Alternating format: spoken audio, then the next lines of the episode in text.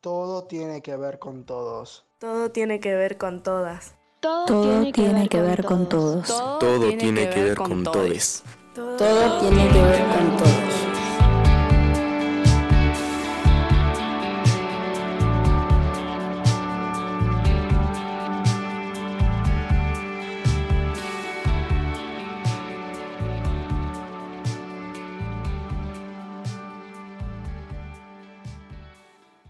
Bienvenidos.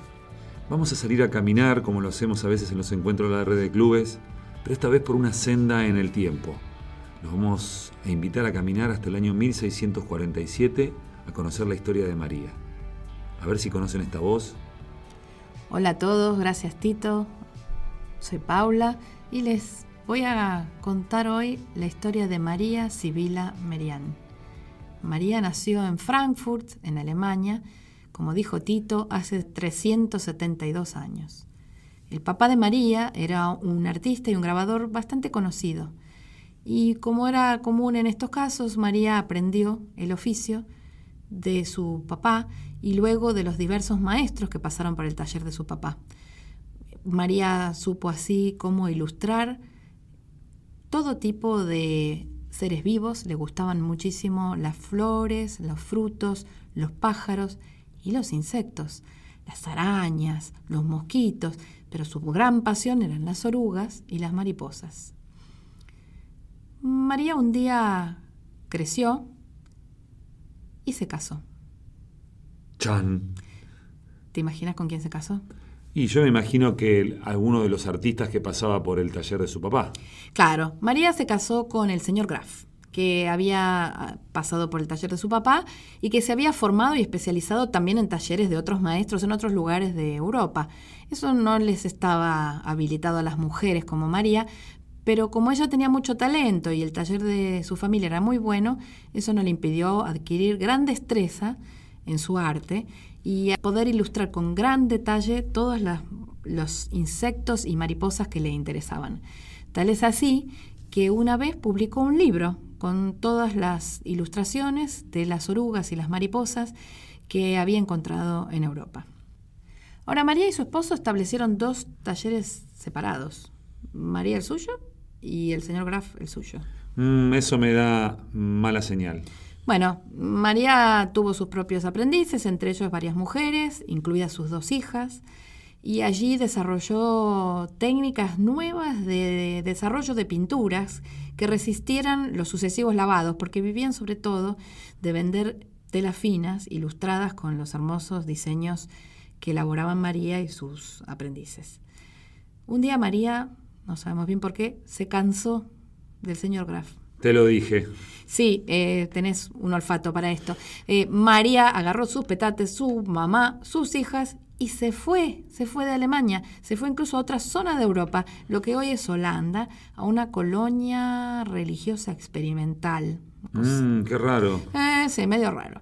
Ahí estuvo bastante tiempo. El señor Graf Golpeaba la puerta, pero no lo dejaban entrar. Sí, las vino, se vino a buscarlas, les dijo que esto no podía ser, que tenían que volver con él, pero parece que María, cuando tenía una idea, y tomaba una decisión, no era fácil hacerla volver atrás, así que se quedó en esta colonia durante 10 años.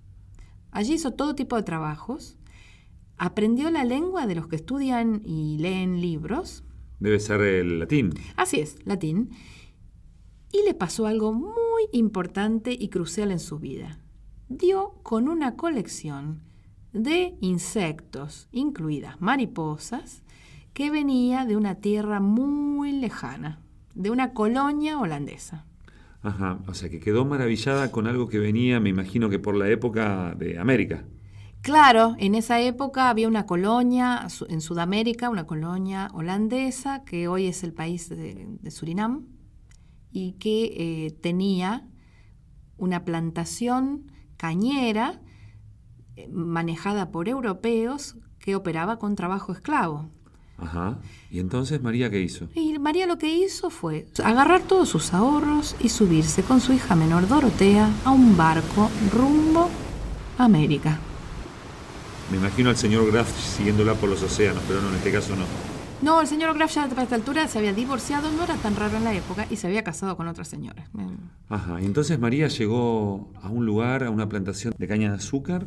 Así es, llegó a una plantación de caña de azúcar, se estableció allí y empezó a colectar cuanto espécimen se le cruzaba por adelante.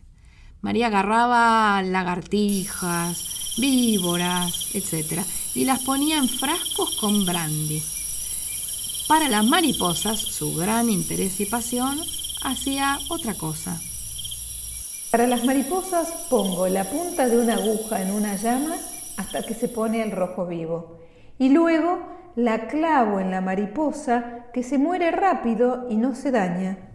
Además María se tomó el trabajo de tomar nota de todos los usos medicinales, incluso culinarios, de las plantas de la zona que tenían los pueblos originarios, los pueblos nativos de Surinam. Hacía todos los deberes, María. ¿eh? Y además pensaba que esas eran personas con derechos y con saberes interesantes de recuperar, ¿no? Lo mismo pensaba de los esclavos. También recogió saberes que tenían los esclavos sobre plantas de la zona y trató de defenderlos de los malos tratos a los que los sometían los europeos pero parece que con eso no, tuvo mucho éxito. María un día se contagió de malaria. Ajá, uy, un poco se le complicó. Se le complicó y esta enfermedad que es bastante seria la obligó a volverse a Europa.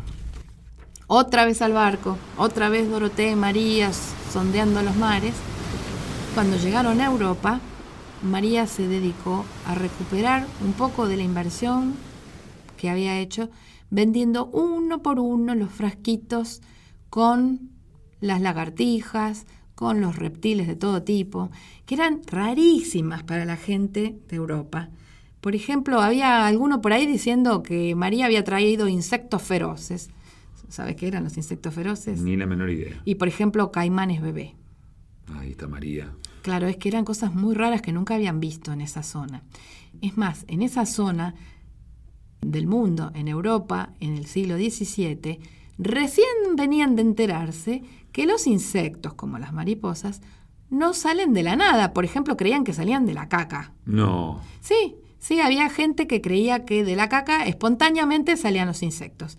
Hasta que un científico, otro día podemos contar la historia de este señor, un científico demostró cuando María era una piba de unos 20 años, que en realidad los insectos provienen de unas larvas que a su vez provienen de unos huevos. A veces los excrementos contienen huevos de insectos, pero para que salga un insecto tiene que haber primero un huevo.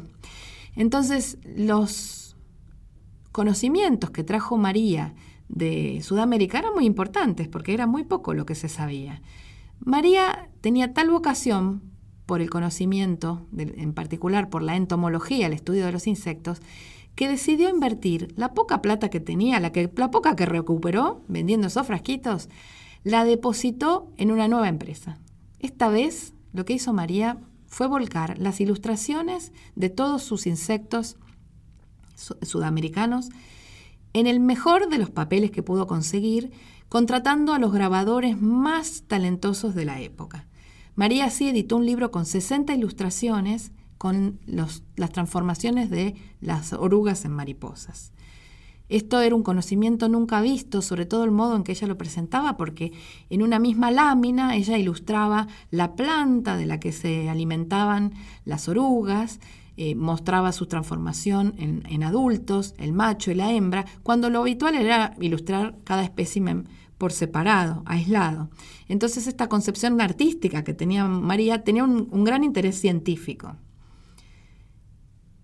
Es muy importante esto que hizo María en, su época, porque recordemos que hace 350 años en Europa recién estaba empezando a nacer la ciencia tal como la conocemos hoy, la ciencia moderna. En esa época todavía podías aprender saberes científicos en un taller. No se aprendía en la universidad como ocurrió después. Casi como ir a un club de ciencias, una cosa parecida en algún. Es verdad, sí, no era tan distinto. Te, enseñaba a alguien que ya estaba entrenado en eso. ¿Y qué tipo de saberes se aprendían en talleres y que tuvieran que ver con la ciencia? Por ejemplo, en los talleres te podías convertir en astrónomo o astrónoma. En otros talleres te podías convertir en anatomista. En otros talleres en botánica o botánico. Y en el caso de, María, a través de la ilustración se transformó en entomóloga. La herencia que dejó María es muy importante y tiene incluso impacto hoy. Hoy María se deja ver en seis especies de plantas, nueve de mariposas y dos de escarabajos que llevan su nombre. Bueno, mientras te escuchaba, Paula, pensaba que casi el camino de María es muy parecido al camino de las mariposas. Quizás en, un principio estaba en su casa, en su pequeño huevito, aprendiendo de a poco, luego con su primer taller, dando los primeros pasos, independizándose luego, y después ya echándose a volar, cruzando los mares y haciendo de su curiosidad eh, su pasión, su vida. Y pienso también, los invito a todos los que están del otro lado escuchando, que, que pensemos un poquito cuáles son las mariposas que nos hacen cosquillas y cuáles son aquellas mariposas, como preguntas, que nos llevarían a cruzar los mares, a dejarlo todo, por saber algo más.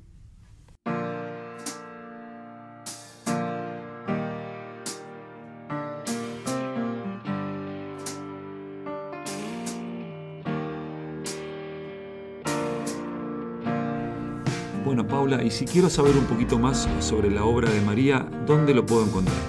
Bueno, si quieren saber un poco más o si quieren ver ilustraciones de las que hacía María, pueden consultar los enlaces que les dejamos en la descripción de este episodio. Este es el primer capítulo de la sección Viajes en el Tiempo del podcast de la Red de Clubes. Somos Paula Kramer y Tito Fernández. Podés seguirnos en nuestra web también en cualquier plataforma de podcast que tengas a.